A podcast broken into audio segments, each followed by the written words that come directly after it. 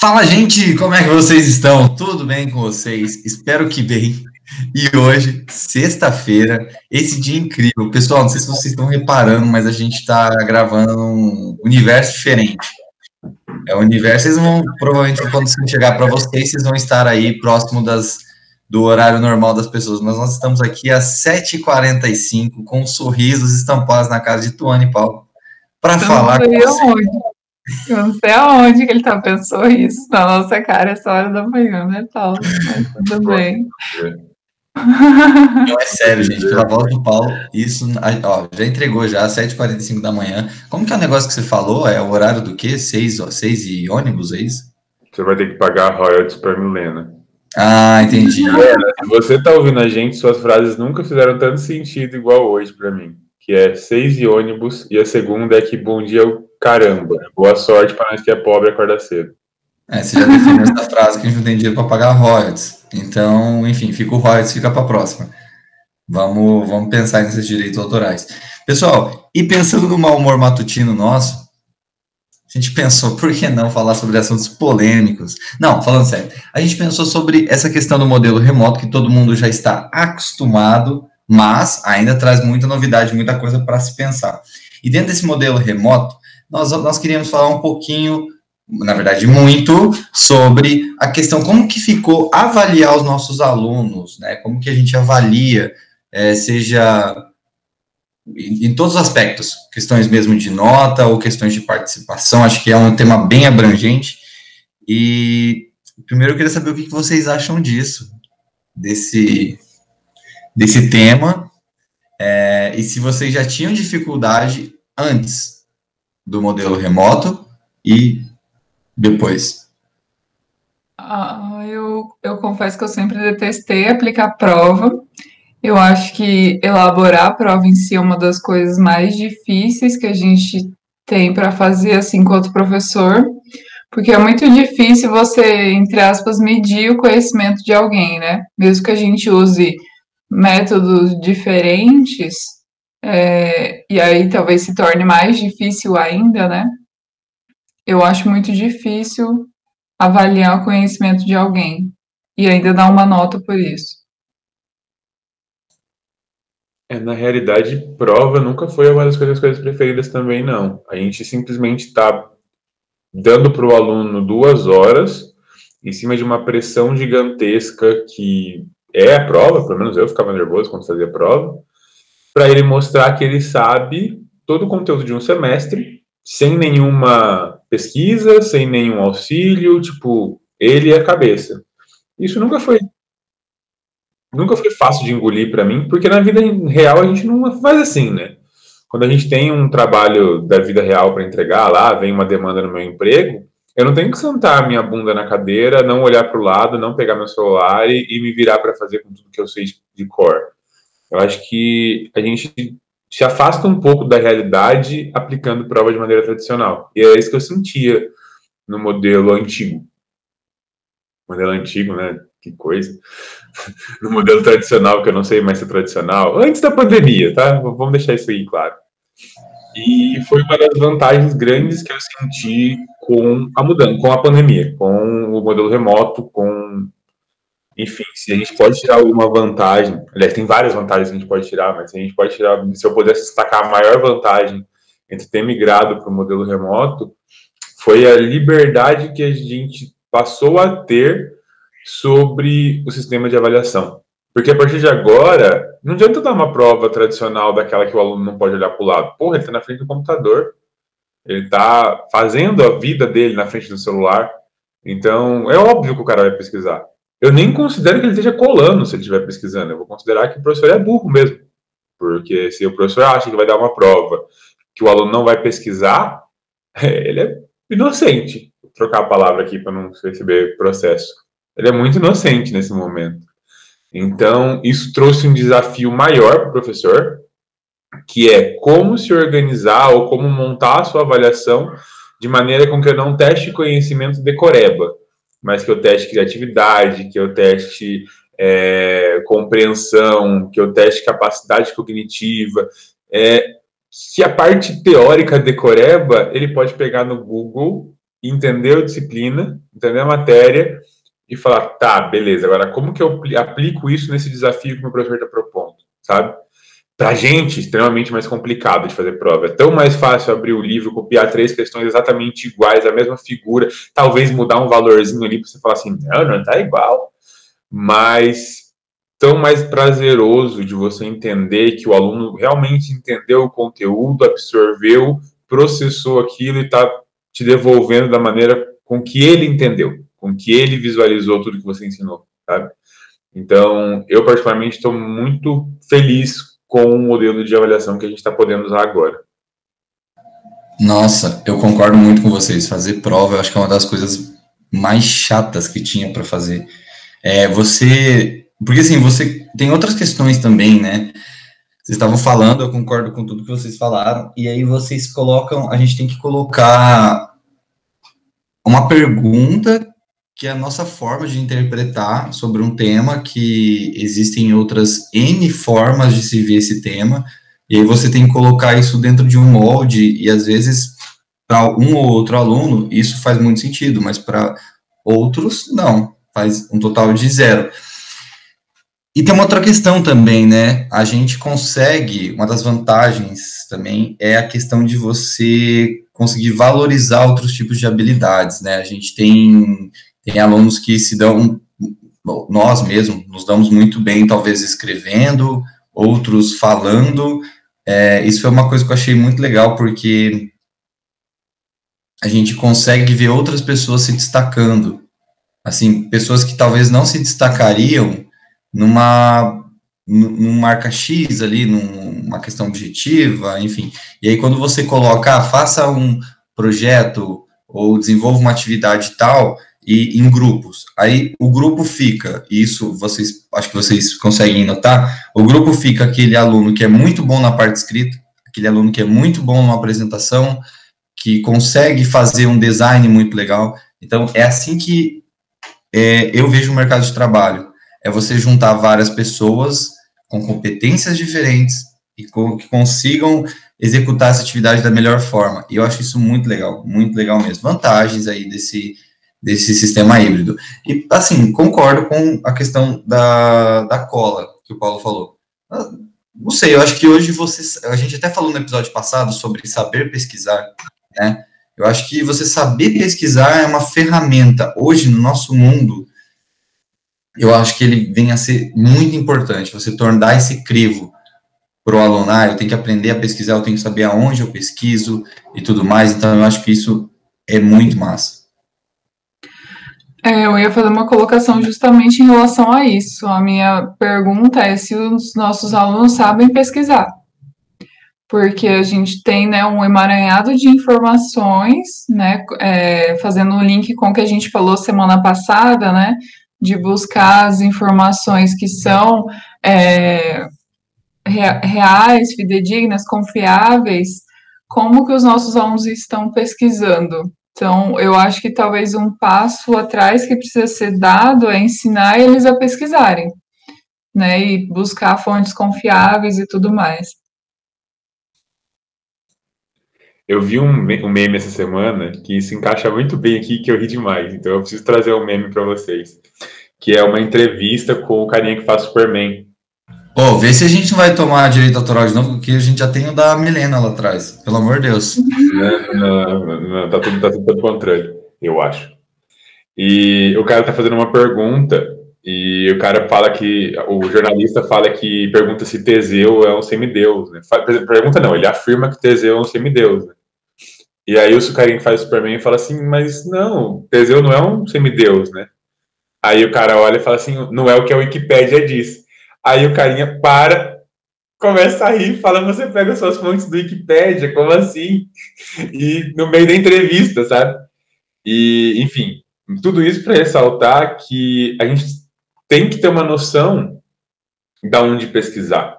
Wikipedia tem coisas maravilhosas, não vou falar que não tem. Tem informações extremamente relevantes. Mas por falta de confiabilidade, a gente não pode usar o Wikipedia. Porque eu não sei que, se a pessoa colocou lá tá certo ou não tá certo. Do mesmo modo que eu acredito que a pesquisa que nós devemos proporcionar aos nossos alunos não é uma pesquisa fácil. Sei lá, eu não tenho que falar para o aluno, me fala o que, que é um livro. Que ele vai digitar livro no Google, vai aparecer uma definição. Eu acho que ele pesquisar livro no Google, entender uma definição, é ele entender o que, que é um livro e começar a pensar onde que o livro se aplica dentro do conteúdo explicado na disciplina. Então, desenvolver uma avaliação de modo com que faça ele a pensar eu acho que é a parte mais importante. E aí o que o Gustavo trouxe sobre diversas habilidades, eu tenho uma pergunta para vocês. Qual foi o tipo de entrega de avaliação mais esquisito que vocês já pediram para os alunos? Ou mais diferente, para não ser esquisito? É, só uma colocação antes em relação à Wikipedia, né? Para quem não conhece, a Wikipedia é uma enciclopédia online e realmente quando, alguns anos atrás, digamos assim, quando eu, Paulo e Gustavo estudávamos, a Wikipedia era nada confiável. Os professores já falavam, não, não pode pesquisar na Wikipedia. O Paulo já está falando que não, porque ele tem 18 anos. é, mas a Wikipedia mudou muito, inclusive quando a gente entra lá, dá para ver todas as pessoas que fizeram as alterações, datas, últimas alterações que foram feitas, tem todas as fontes. Então também é, dá para analisar tudo isso, mas a minha que, o meu questionamento é justamente se os alunos conhecem isso e sabem questionar isso, né? O que a gente falou semana passada, porque eu acho que o ato de pesquisar é um dos mais difíceis. Não só quando a gente fala de artigo científico, eu acho que nós, é, as universidades treinaram mais os alunos para pesquisar isso, e não prepararam para pesquisar nesse emaranhado que é a internet, Instagram e todas as redes, como a gente falou semana passada, então eu não sinto que estão preparados para isso. Em relação à pergunta do Paulo da avaliação, é, eu passei uma atividade para as alunas, para elas fazerem da forma como elas achassem melhor. Pensem na, na ideia, no que vocês mais gostam de fazer, e façam dessa forma, entrega dessa forma. E fiz isso agora de novo, vamos ver o que aparece. Aí apareceu de tudo: entrevista, é, vídeo, TikTok, entrevista com apresentação de programa de TV, enfim, diversas coisas. É, o meu, meu foi o TikTok. Eu não pedi o TikTok, mas eu pedi para eles inventarem lá o que eles, como eles queriam apresentar, seja por vídeo, o que eles quisessem, quem não sentisse bem com vídeo, fazer outra coisa, blá, blá. Aí teve uma aluna que mandou um TikTok, foi uma das coisas, eu não tava esperando, assim, eu só vi, tipo, ponto MP4. Aí eu fui abrir, não conseguia parar de rir, aquilo me pegou muito surpresa. Eu nem sei se eu avaliei o conteúdo, mas eu achei incrível a criatividade. Sério. É, uma coisa que a Tony falou, que daí me veio na cabeça, que é a questão, ainda voltando sobre essa questão da pesquisa, acho que dá, dá ainda que a gente tem muita coisa para falar sobre, mas acho que está muito envolvido, que é a questão assim, além de toda essa pesquisa, gente, uma coisa que deve ser dita é que hoje existe, a gente tem que cuidar muito com a questão de plágio, e vamos esquecer a parte aí de trabalhos acadêmicos, vamos pensar que você é uma pessoa, um, um for, recém-formado. Então, hoje, por exemplo, dentro de um Pinterest que a gente tem lá, a gente tem mil coisas, então, a minha área é do Paulo, nós somos engenheiros civis, então, pegar uma planta baixa da internet, pegar alguma coisa, então até isso, a, a saindo do, da questão do estudante indo para o profissional, você tem que ter uma noção. A Tony perguntou se a gente acha que nós, os nossos alunos, sabemos pesquisar. Então a gente tem duas questões aí, porque às vezes a gente vê que retirar uma informação da internet, a internet é uma coisa livre ainda, entre aspas, em alguns pensamentos, e não é.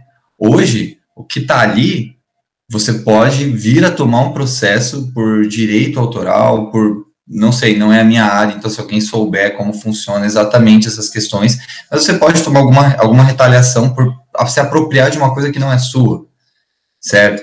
Então tem ainda essa questão.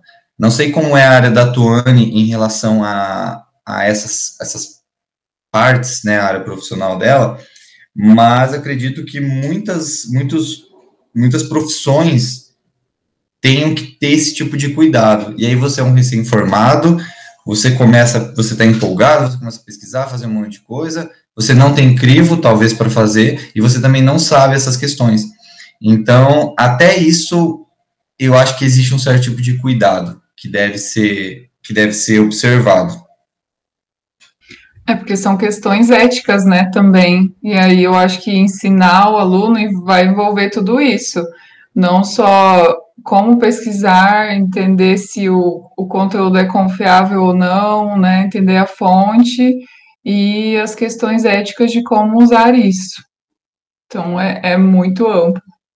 Basicamente, quando a gente usa o 6 e ônibus, a gente cita Martin Ago 2020. Aí, ó. Das coisas, entendeu? Milena, ela vai não, ficar se achando. Você não tem mais que pagar pra gente. Eu não tenho mais que pagar pra você os royalties nesse momento. A gente vai pagar só pro TikTok que a gente tá fazendo é, propaganda aqui sem autorização. Ô, oh, rapidão, o que, que vocês acham de mandar um TikTok versão podcast? Tô zoando. TikTok versão podcast. Versão áudio, só fica a musiquinha tocando, entendeu? Porque não Entendi. dá pra ver nada.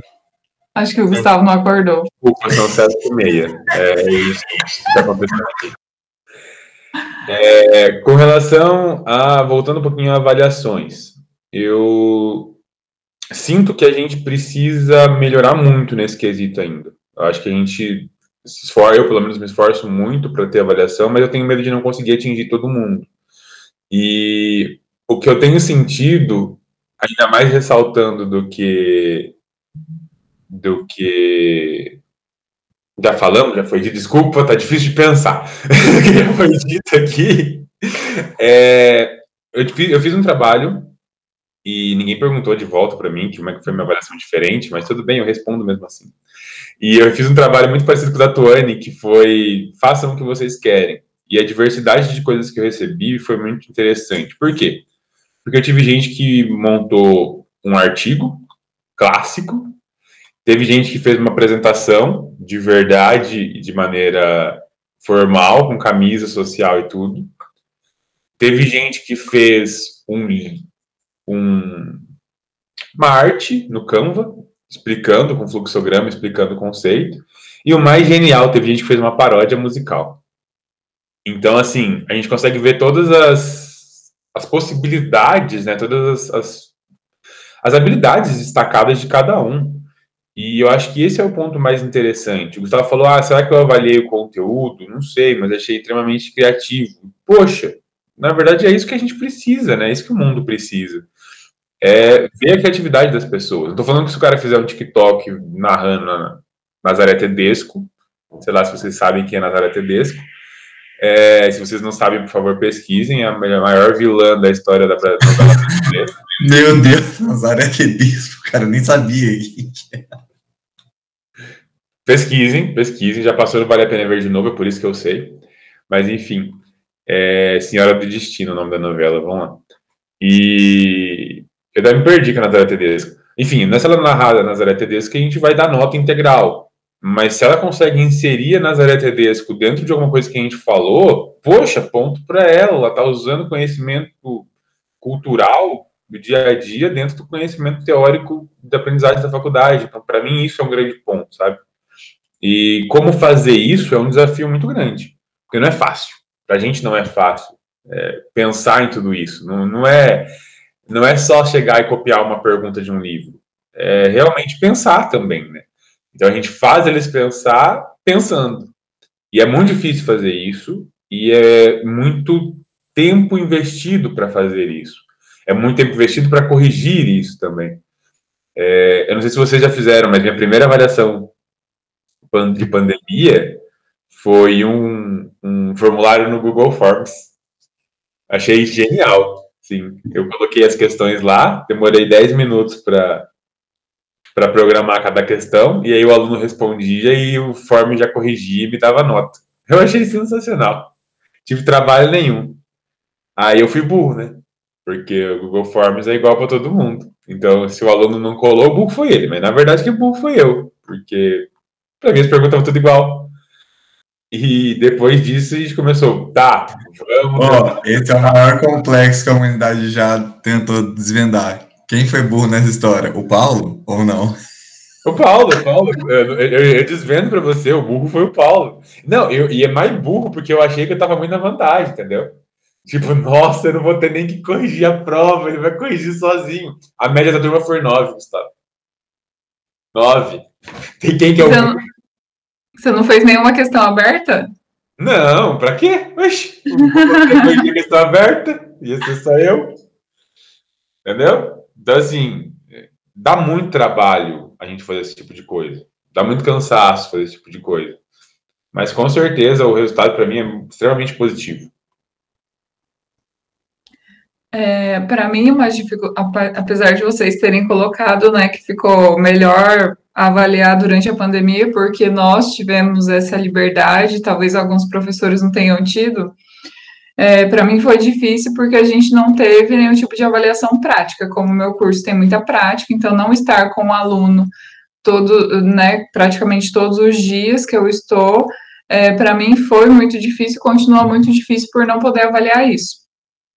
É, e aí, uma, um outro ponto que eu queria levantar agora, né, quando a gente faz esses trabalhos é, diferentes, digamos assim, é muito importante estabelecer quais serão os critérios de avaliação né, e apresentar eles para os alunos, antes de é, explicar o trabalho, enfim, o que eles vão fazer. Então, é um outro ponto que a gente precisa ter atenção, né? Porque quanto mais diferente ao trabalho que a gente passa, mais difícil é avaliar, né? Como o Paulo falou, co corrigir questões é, que têm uma resposta certa ou mais ou menos certa, é mais fácil do que é, corrigir algo assim né? Porque daí eu tenho diversos critérios que eu posso avaliar, como o Gustavo colocou, criatividade pode ser um dos critérios, mas eu tenho que avaliar se o meu aluno aprendeu. Então, será que realmente, passando um trabalho assim, todo diferente, eu consigo avaliar isso?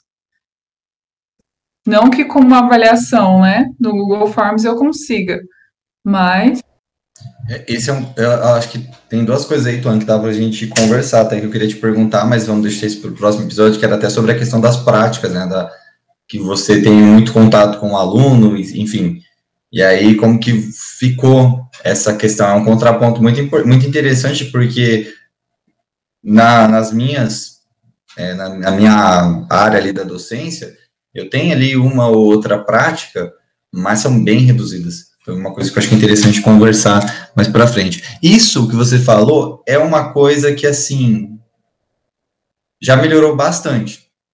Assim, como você vai avaliar? Porque você dá um trabalho mais solto. Ao, partir do momento que dá um trabalho mais solto, o que, que você está me avaliando? Entendeu? Ou na hora que você vai corrigir, definir critérios e tudo mais. E eu acho que é muito uma questão de você ir fazendo mesmo porque, igual, uh, no, prim no primeiro semestre lá de 2020, que tinha a pandemia, era uma coisa. Eu senti muita dificuldade nisso, porque eu não parei para pensar nisso no primeiro momento. Porque na avaliação é certo ou errado. Não existe o. É, é sim ou não? Não existe nada ali no meio. E isso acaba você vai vendo assim na hora que você, se você não estabelece bem esses critérios, fica muito complicado para você extrair do aluno bem. E aí entra muito aquela questão que a gente já conversou da metodologia, das metodologias dentro do ensino, de você, acho que é muito, é muito de acordo, de você definir bem as regras do jogo. Então, ó, é isso. Acho que a partir desse momento vai, mas eu penso que quando você começa a fazer, é, vai bater um pouco de cabeça sim. Não, não tem como. Porque fica muito amplo, né? Se a gente não define antes isso e passa para os alunos, é, por exemplo, se eu gosto de música e, e eu vou achar mais legal a paródia lá que os alunos do Paulo fizeram ou uma, uma paródia vai ter mais conteúdo do que um TikTok. Mas aí como que eu vou avaliar é, o que expressa melhor, o, pela questão do tempo, né? Mas como eu vou avaliar o que expressa melhor a, o aprendizado do meu aluno? né? Uma paródia, será que não foi só ele copiar, juntar as palavras? Será que ele refletiu sobre o conteúdo? Enfim, é muito complexo. Eu acho que de qualquer forma, sendo avaliação tradicional ou sendo mais livre, é muito complexo. Ah, é difícil para mim julgar as pessoas. Parece... É, quando você vai me julgar, tá tudo bem, né? Como assim, amorzinho? É, fofura. parecia tão fácil. Por que parecia tão fácil? Porque ah, o professor só jogou um tema lá e mandou a gente fazer o que a gente quiser. Ele nem pensou no sistema de avaliação. Ele estava com tanta preguiça de dar aula que nem se preocupou em montar um slide para escrever isso daí. Ó. Ele só falou. Ah, a avaliação dele é muito fácil. Ele mandou a gente gravar um vídeo porque ele não queria corrigir a prova depois. E isso é coisa que a gente escuta e que talvez dá um desânimo. Talvez não, pelo menos em mim dá um puta de um desânimo.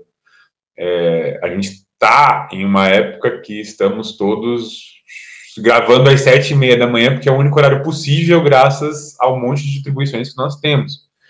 Então, a gente tem que Ou fazer... graças ao Gustavo. É, graças às diversas distribuições que o Gustavo tem. Ousem começar. Nem não, a gente não vai ousar começar mesmo, porque senão a gente vai te multar. Mas... é, o que a gente quer dizer com isso é que tem muito peso contra, sabe? Tem muita, muita dificuldade em preparar um sistema de avaliação diferente, em corrigir um sistema de avaliação diferente. Tem tanta dificuldade que às vezes parece ser muito simples, às vezes os alunos não compreendem. É, os alunos não gostam de ser tirados da zona de conforto, e para eles a zona de conforto é sentar e fazer uma prova. Parece que não, parece que é triste, parece que é cansativo, mas ainda assim é, é o que eles estão acostumados, né? O que eles fizeram durante a vida deles inteira. Tipo, desde a terceira série tem prova. Desde a terceira série que eles sentam para uma fila indiana, um atrás do outro, com a borracha na mão, pronta para passar a cola para frente e e assim que eles aprenderam. Então, para eles também é difícil, sabe? Então, vale a pena? Vale. Eu honestamente acredito que vale a pena você fazer um sistema de avaliação diferenciado aí, onde você consegue avaliar não só é, decoreba, mas aplicação dessa decoreba em alguma coisa útil. Mas tem que saber que você vai enfrentar muita, muita dificuldade neste processo, muita dificuldade de aluno achando que é enrolação, dificuldade de criação de avaliação e dificuldade de, enfim, você mesmo corrigir isso tudo de uma maneira justa. Eu acho que esses são os grandes pontos. E aí, eu queria fazer uma proposta. Queria que a gente discutisse na próxima, próxima semana sobre as melhores maneiras de se fazer um sistema de avaliação construído de maneira correta, deixando em aberto o processo de entrega, mas definindo bem as regras do jogo. O que, vocês acham? Legal, topo. Top. Já quero deixar, já quero deixar outra pergunta também para a gente conversar semana que vem, que é uma das dificuldades que eu tenho em duas disciplinas que eu ministro, que é como avaliar em grupo. Porque quando a gente fala de entrega individual, já vai ser difícil, porque eu estou avaliando uma pessoa, enfim, talvez um, uma proposta diferente, mas e aí como eu avalio as pessoas em grupo e não estando com o grupo saber para saber como eles estão trabalhando, né, se todo mundo está realmente participando, enfim. Vamos lá, né? Desafios e desafios. E desafio número 3, então. Se você está ouvindo a gente e passa por essas dificuldades, a gente quer saber um pouco de vocês. Assim, a ideia é que a gente traga a experiência de vocês também. Então, poxa, eu dou aula prática, eu tenho um sistema de avaliação que eu faço aqui. Ele é o melhor? Não sei, mas eu faço. Pô, manda lá para a Tuane que ela está precisando de ajuda.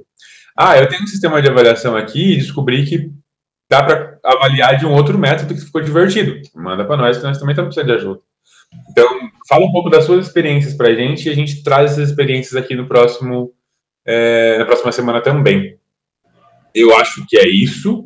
Ah, Eu rapidão, acho... Paulo. Os alunos também. Se vocês tiverem um sistema de avaliação massa, manda para a gente. Vocês que são alunos aí, ou quem está em doutorado, quem está em mestrado, e quiser mandar para a gente aí o seu sistema de avaliação. Ah, vocês gostaram de alguma coisa? Um detalhe, manda, porque tudo. Vamos trocar figurinha. Tudo, tudo ajuda.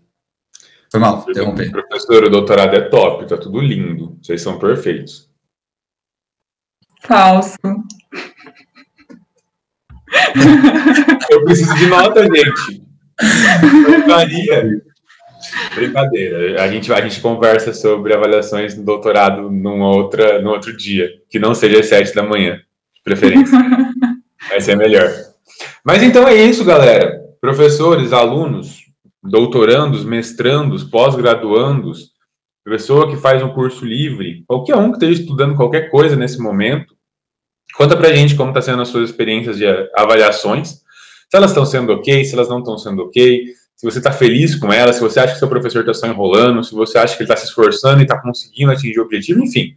É, a gente aceita desabafos, a gente aceita sugestões, a gente aceita choro também. Então, aguardamos vocês para o próximo episódio. Eu queria agradecer imensamente a Tuane por ter acordado às sete horas junto comigo. Eu queria mandar o Gustavo e a merda por ter feito a gente acordar às sete horas. E nesse momento a gente se despede de verdade. Eu vou deixar aqui para a Tuane dar boa, bom dia para vocês. O Gustavo não merece isso. Tadinho. Ah, no próximo a gente vai gravar de madrugada e vocês vão ver o outro lado. Eu e o Paulo super ativos e o Gustavo dormindo. Gente, tenham um ótimo dia. Aguardamos as contribuições de vocês e espero que vocês tenham dormido se não, aproveite o fim de semana para dormir também. Beijinhos e até o próximo episódio. Dormir é importante. Inclusive, queria fazer isso agora, não vou poder. Gente, Gustavo, eu vou deixar você dar bom dia. Gente, eu vou dar bom dia então. Bom dia para vocês. Espero que vocês fiquem bem, acordem cedo, hidratem-se. Hidratem-se? Hidratem-se. Sei lá, toma água. Gustavo. Tchau, galera. Beijos. A gente ama vocês. Até semana que vem.